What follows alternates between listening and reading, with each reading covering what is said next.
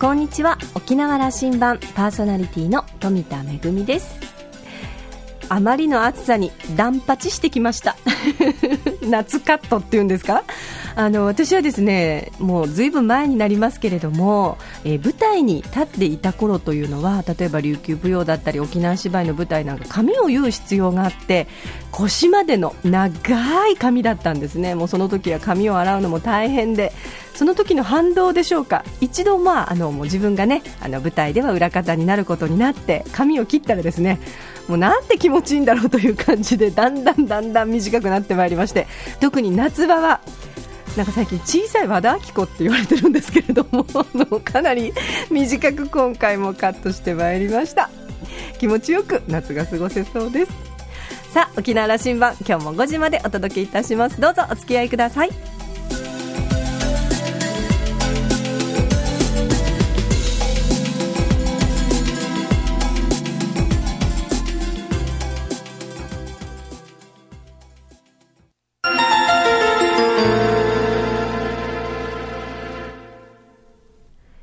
覇空港のどこかにあると噂のコーラルラウンジ。今週は6月5日に行われた第12回県議会議員選挙で初当選を果たした西目慶志郎さんとラウンジ常連客で沖縄大学地域研究所特別研究員の島田克也さんとのおしゃべりです。西目さんは1958年生まれ、那覇市のご出身です。元沖縄県知事西目淳二さんの四男にあたります。県立那覇高校卒業後、青山学院大学へ進学。その後、ANA へ入社し、30年間営業一筋で活躍されました。2012年に早期退職し、兄である衆議院議員の西目幸三郎さんの公設秘書として政治への道を一歩踏み出します。先の県議選において、那覇市南部離島区で初当選を果たした西目さん。今回は政治の道に進む思いや県議会に挑む抱負などを語っていただきました。それではどうぞ。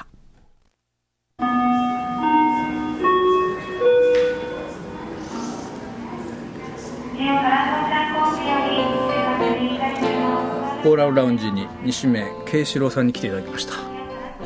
県議選の当選おめでとうございます。ありがとうございます。あんまり顔が焼けてるということも焼けてます、ね、焼けてるんですか、ね、はい、そしてあのや痩せたんですねそうですね。10キロ近く痩せましたね。半年間ですね。今日のこの時間はですね、はい、西目慶志郎さんどういう人なんだということを、はい、よろしくお願いします。の時間だと僕は思っていまして、はい、西目淳二元知事の四男でいらっしゃいますね。はい、そうです。はい、もうやっぱりその西目ブランドのサラブレッドの政治家がこれ何を考えているのかは県民みんな聞きたいので、はい、あの僕やっぱりこの沖縄の政治家の皆さんその政治の、はい、あの政治業界と僕言いますけどね、政治家の皆さんのところにいい人材がどれだけ出ていくかというのは大変大事なことだと思っているんです、そしてそのビジネスの感覚も教えてあの実績もおありの方がビジネスにあ政治に入っていくと。まさにあの西目さんそういうことで50を過ぎた頃にそういうお気持ちになられたわけですよね、はい。はい、その辺のきっかけいよいよ政治という時のところ。そうですね。あの定年まで会社に残るまた定年後の延長、うん、雇用の延長をして会社に残るっていう選択もあったんですが、うん、私の心のどっかにやっぱり最後は沖縄のために何かしたいっていうのは常に持ってました、それがちょうど勤務30年という節目復帰40年いろんな節目だったんでもうこれでよしやめて帰ろうと。でそれともう一つは実はある父が書いてくれたものが見つかったんでこれはもうこの世界に住んでみようという強い意志になりました。そのタイミングで見つかったんですか、はい、はい、あのこれは慶四郎さんに書いた手紙になってます、ね、はい、はい、手紙というか、まあ、あのため書きっていうふうによく言うんですが、うん、父が沖縄県知事の時に昭和54年春に書いてくれたため書きが見つかりまして「感も愛救う」という言葉を私に残してくれました、うん、私はもう父の応援をしたかったですができなかった時に、うん沖縄に帰りたいって時には父はまだ帰ってこなくていいということがあったもんですからね。ですから、まあ、サラリーマンお前は人脈を作っていきなさいって言われたんで30年間出てくの中で人脈はもう父との約束を果たしたと思ってます、うん、あのまだ帰ってこなくていいとい。う、はい、そのお父さんの心というのはどう今から読めますか？そうですね。まだ入社して8年10年足らずだったもんですから、うん、そのそんなにもうちょっと自分の会社のあれを極めなさいということだったと思いますね。中途半端で帰ってくるんじゃないと。ちゃんと自分の中である節目まではちゃんとそのサラリーマンとしてのこの会社のために尽くしなさいということだったと思いますね、それが西部さんの場合は50過ぎて、はい、過ぎてですね、はい、あの政策の中でもですね、はい、経済の自立に向けてという一つ、ここはこれ確かやっぱりあのお父上もですね、はい、その戦後の経済自立のところにものすごく尽力されて、やっぱり実績出されたという政治家だったというのが、われわれの印象です。これやっぱり強くお持ちなんですね。そうですね。キーワードでね、真の観光立憲を目指すんだと、はい、真のというええ、これはあの今、先ほど申し上げましたように観光客がもう年間もう800万近くまで来ましたけども県の21世紀ビジョンでもあと5年後にはもう1000万人1兆円の産業にということを話してますがまだまだハード面ソフト面という課題があります、この課題を今好調のうちに解決しないと私はこの1000万人1兆円というのは難しいと思います。ですから例えば具体的に言うと観光空港のターミナルであったりそれから観光バスの待機場、駐機場であったり、レンタカーの乗り合いの場所であったり、とにかく観光産業に携わる方々の人材の確保も厳しいような状況になってますので、この課題を一個ずつ片付けていかないと、観光立憲としては私は成り立たないと思いますね、うん。はい、この時期にやるべきだはい、そうです。もちろんあの国との交渉とかいろんな課題はあのありますけどもハードルの高いものもありますけどもこれは本当に県国一体となってやっていけばできないことはないと思います。うん。観光のところですね、はい、あのもう一つあの大きなテーマに挙げておられるのが、はい、離島の振興ですね、ね、今回の県議選でのはい、その地域も、その南大東、北大東、それから久米島、はい。えー、とかしざまみ、はい、とかしざまみ、ですね、はい、選挙区で、ね、7, 7町村がありました、加わりました。今までは那覇市だけで定数11名だったんですが、今回、一市一町6村、8市町村が選挙区に加わりましたので、そこを代表する立場としても、大変、はい、あの強い意識を持ちでいたそうですね。あのこれ私いろんなところでお話をしてるんですけど私の祖父が久高島の生まれ祖母が与那国島の育ち生まれということで、まあ、父も与那国で生まれたんですが私は離島の血が4分の1は流れてる、うん、特に与那国と久高の血を引いてるんであれば、これはもう沖縄のために命を捧げるようなそうですね、まあ、あのそういうふうに言ってくださる方もいますけど、とにかく離島に生まれた祖父や祖母の血が流れてるもんですから、離島の振興をなくして沖縄の発展なしというふうに私は訴えてまいりました。実際に離島に行ってみてその方々といろんな離島に住む方々と話を聞いて、えー、村長町長議員の方とも話を聞いていろんな課題がもう目の当たりにしたものですから、この一つ一つを本当に自分の課題として自分の悩みとして受け止めて離島の課題を解決しないと沖縄県の発展はないと。もっと言えば島しょ県である沖縄県の発展なくて日本の発展はないと、うん、ですから離島を大事にできないような政治家は僕は大変だと思いますね、原点そこにあるんですね、はい、はい、そうですね。あのですけど10年30年50年の経を見た政策をやっていくと、はい、もするとその離島政策特にあの小規模離島は人が住めないということになっていく可能性が、はい。今あるんですよね。もう共通しているのは人口減少、でそのためにはやはり離島の振興何か産業を起こしてくれ、それから実際には生活物資の輸送の問題コストが余計かかる。それから島と本島を結ぶ航路船だったり飛行機だったりその運賃の問題等々ですね。あと医療問題ですね。救急医療もそうですけどそういった共通の課題を離島からの声の大きさではなくて本島にいる人間も一緒になってこう解決していかないと、これはもう離島の振興なんてありえないと思ってますはっきり言って。大事なものなんだということね、はい、意識はまず、はい、観光との話でいきますとその、はい、沖縄観光全体、まあ、好調だと言われる沖縄観光全体も、この離島の魅力みたいなことがまだきちっと出せてないというと思いますね。どうですか、はい、あの思います。その認識はい、あの離島ここの本当に素晴らしいまあ自然だったり植物食べ物だったりいろんなのがあるんですが、まずは沖縄の本島だけしか行かないような方々まだ離島行ったことない、まあ、離島で普通石垣宮古有名ですけどもっと近場の渡嘉敷座間味それから粟国利根ちょっと離れてますが南北の大東村でももうとにかく行けばその魅力を分かってもらえるそういう素材がいっぱいありますからその素材をどんどんこう開発していくのが仕事じゃないかなと思いますけどね。素材開発して、はい、そしてそれこそその航空会社の出身でもいらっしゃるんで、はいはい、生きやすいような環境仕組み作りをやりたいですね。そうですね。もう本当にあの地元の方からはやはり航空運賃の問題だったり、うん、島民割引をもっと本当にいる人にもできないかということで私も課題の中に入れましたけれど島民割引を拡大拡大していくとかですね。とにかく島に行きやすいあの環境を作ってあげないと、うん。島民すら行かない本島にいる地元の人も行かなくなるましてや旅行者は高くて行かないってなりますんでね。そこは考えたいと思います。やりましょう。これ、はい、あの航空会社の航空会社、業界もこれはやりたいと思っておられるわけでね、でね。はい、ただあのその採算というものを、うんうん、これまた全体で考えることが必要ではいでね、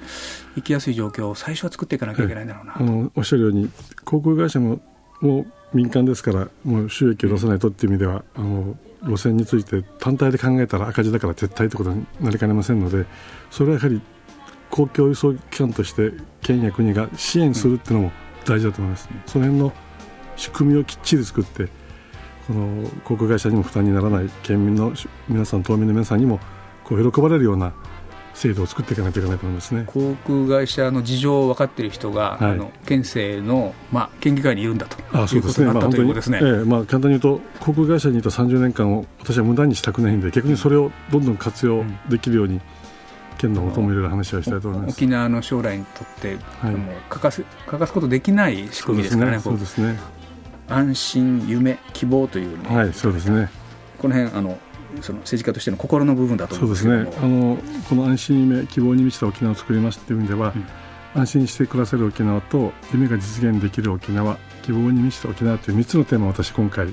政策の中で訴えてまいりました。とにかく沖縄に生まれてよかった沖縄で暮らしてよかったと心から思えるような地域づくり町づくりをしていかないとどんどんどんどん沖縄に生まれたことが嫌だ。沖縄から出ていくこれはもう島も一緒ですけど島が嫌だ島から出ていくというんではなくて自分の生まれた島にも戻りたいまたは島で生まれてよかった島で暮らしてよかったというようなものがないとですねやはり僕は地域は強くならないと思いますね。これ県議会で果たす役割、大きいですよね。そうですね。ねもう本当あのとにかく沖縄のために地域のためにっていうことは皆さん共通なんで、与党も野党もあとはどのようにやるかっていうこととこのそこに行く過程がどうなのかっていうことだと思うんですけどですから私は、まあ、県政これから県議会として活躍させてもらうためにはもちろん基地問題も大事ですけどもと同時に県民の生活、それからもう本当地域の活性化どんどんどんどんしていかないとですね。その部分は、その党派なしにもちろんもう政策論議でやっていくんだという話で、ね、もうそれしかないと思います。はいあのもう一踏み込み、はい、西銘さん所属する自民党は、はい、県政においては、はい、野党、ね、としての立場での行動になる、今、沖縄が置かれている状況、国との関係、それから、まあ、これ、安全保障の問題、そうですね、えー、あの大変、まあ、沖縄の県政の中でやるにあたっても、ちょっとこう対極的に見ていかないといけない部分があるんですけどね、ねこの辺どういうふうにスタンスを取っていきますか？基地問題はですね。私はこう考えるんですけれども、普天間基地の危険性の除去というのは与党も野党ももう共通していることですよね、うん、あとはじゃあそれをどこにどういうふうに持っていくかっていうその方法論とそれから、まあ、これも理想と現実があると思うんですけどももちろん県外に持っていけるんであればそれでいいです。国外に持っていけるんであればそれでいいです。しかしこれは二国間いろんな日本とアメリカの関係もあり理想と現実をどう政治家はどう判断するかだと思うんですが今はもうちょうど政府と沖縄県が、まあ、和解をして協議をしている最中ですのでこの先どういう協議が続いていってどのような方向性になるかはもうその協議の推移を私は見守るしかないと思っています。ただその後にじゃあ司法の判断が入るのかまたは入った時にお互いにどうなるのか分かりませんがとにかくこの沖縄の基地は共通の問題として普天間を固定化させない早期に、えー、提供するということを危険性の除去を早期にやるということはもう、うん、与党も野党も共通していると思いますのであとはもう方法論だと思いますけどね、知事ともぜひ議論をしてもらいながら、ね、あのはい、同じのずっと議論できた関係には終わりだったでしょうから、あの昔、はい、あの親しくさせてもらったこともありますんで、うん、別に全然そういう意味ではなんだはいはい、その話もさせてもらいたいと思います。尾長さんが2年前にここに来られた時も、はい、沖縄の保守なんだと。これずっと今もおっしゃられてる、うん。うん、それはあの西目父がおっしゃられたようなことだったと僕は思っていて、なるほどなるほど。はいどんなふうに今見えます？いやあの私沖縄の保守だという話でね。まあ尾長知事がそうおっしゃってるんでは知事の本心というか心の中はそうだと思います。ただ私の周りでやはりそうじゃなくなってるんじゃないかっていう声が聞こえてきたりその、まあ、知事自身がなんかそこまで強硬にならなくてもいいのになって私は思うところが政治の世界入る前にですね。あの思ったことがあるので。ただ知事は知事なりに沖縄のことを考えて今、あの舵を取ってると思いますが。大きな鎧を背負っておられるでしょうからね。という気はします、うん。はい、あのコーラルラウンジにまた来てもらえるようにしましょう。がちょっと、ね、鎧を解いて話してくれという話をじゃあ 確か、はい、トライしてみましょう、はい、ご家族への思いは。はい。もう本当に私の政治というものに舵を切るときにははいそうです。家族とのはい。まあ、あの信頼関係、絆らしいですよね、はい、もう娘たちも最初は定年まで勤めるのがお父さんサラリーマンじゃないのって言われてただ女房が一言もお父さんの人生だからと、好きなことをやらせてあげようよって言った一言でじゃあ頑張ってっていうことになったもんですから本当娘や女房には感謝しています。あのこれから大きな重責もあのどんどん担われていくんだと僕は想像しています。あの体力も終わりですね。はい大丈夫です、はい、大変多分大丈夫聞いてる人も期待していると思いますんで、はい、もう一生懸命はい。島のため県民のためもう県民の幸せのために一生懸命頑張ることをお誓いいたします。このコーラルラウンジには準レギュラーになってもらうつもりでいます。もしよければはい。ありがとうございます。空港お立ち寄りください。はいわかりました、はい、今日はありがとうございました。あどうもありがとうございました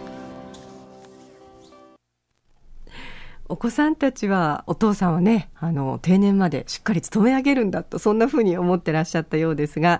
えー、ちょうど勤続30年経った年が、えー、まあ、復帰40年の節目だったということでここで、まあ、沖縄のために県民のために何かしたいという思いがあり、そしてあの、お父様がね、書かれたというため書きも見つかって、あの、その思いも心に響いたということだったんですけれども、いよいよお父様の後を継いで政治の道に進まれた西目さん。あの、久米島、それから、えー、与那国の地も引いていらっしゃるということで、沖縄本島だけではなくて、離島にもしっかりと目を向けて、これから政治の世界で頑張っていきたいというお話でした。えー、島田さんはですね、お話を終えて、民間の大企業で活躍した経験が県議会で生かされると期待したいというお話でした。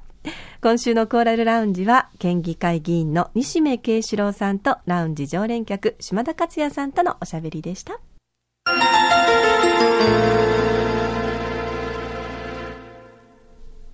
恵みのあしゃぎだよりのコーナーです。先日ですね、とあるえー、沖縄のビール会社のコマーシャルのお手伝いをさせていただきました。すぐ、すぐ分かっちゃいますけどね。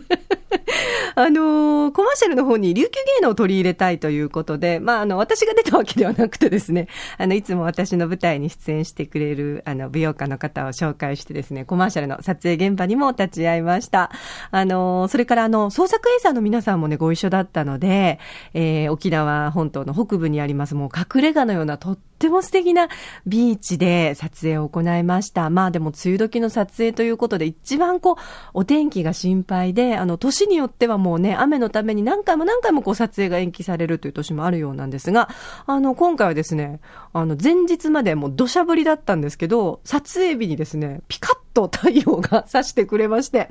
えー、予定日にきちんと撮ることができました。あの、創作エイサーの皆さんはですね、浜辺でもうダイナミックな演舞で、えー、大汗をかきながら、えー、披露して、そして、あの、琉球舞踊の方はですね、とっても優雅な感じで、いいコマーシャルに仕上がってるんじゃないかなというふうに思いますね。来月の頭ぐらいから、あの、お中元に向けてのコマーシャルがスタートするということですので、ぜひ皆さんもご覧いただきたいと思いますが、あの、やっぱりね、こうしていろんな場所でこうやって沖縄の芸能が取り上げられることはとっても嬉しいことだなというふうに思います。あの、私も舞台に関わっている一員として、ね、こうしてあの、夏になるとたくさんの芸能が見られるので、なんかね、いつもよりあの、ビールの量が増えてしまいそうな、えー、そんな心配をしておりますけれども、こうしてあの、いろんな芸能と、それからまあ映像の世界とかコラボレーションがもっともっと増えるといいななんて思いました。めぐみのあしゃぎだよりのコーナーでした。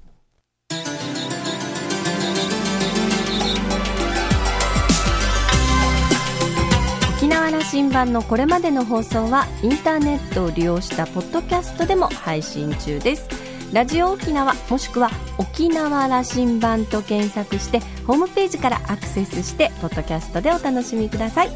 それから沖縄羅針盤のホームページでは私富田恵やコーラルラウンジ常連客の島田さんのブログまたフェイスブックでもさまざまな情報を発信していますのでぜひお時間のある時にこちらもチェックしてみてください。沖縄羅針盤今週も最後までお付き合いいただきましてありがとうございました。そろそろお別れのお時間です。パーソナリティは富田恵でした。それではまた来週。